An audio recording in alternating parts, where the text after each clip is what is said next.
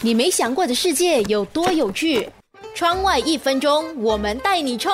你有拖延症吗？科学家就做了研究，发现对不想做的事情，鸽子也会有拖延症。在二零一一年的一项实验当中，研究人员就训练鸽子通过啄一个小盘子来取得食物。如果马上啄的话呢，啄八次就可以得到食物。那如果要等上十五秒才行动的话，那就要啄三十五次到四十次。同类型的实验也得到了相似的结果。哪怕知道等一会儿工作量会。增加许多，鸽子也要拖很久才会去完成任务。在研究拖延症的实验当中，鸽子是很多研究人员会选择的实验对象，因为他们学得快，而且也没耐性。你认为自己和鸽子比较，谁比较爱拖延呢？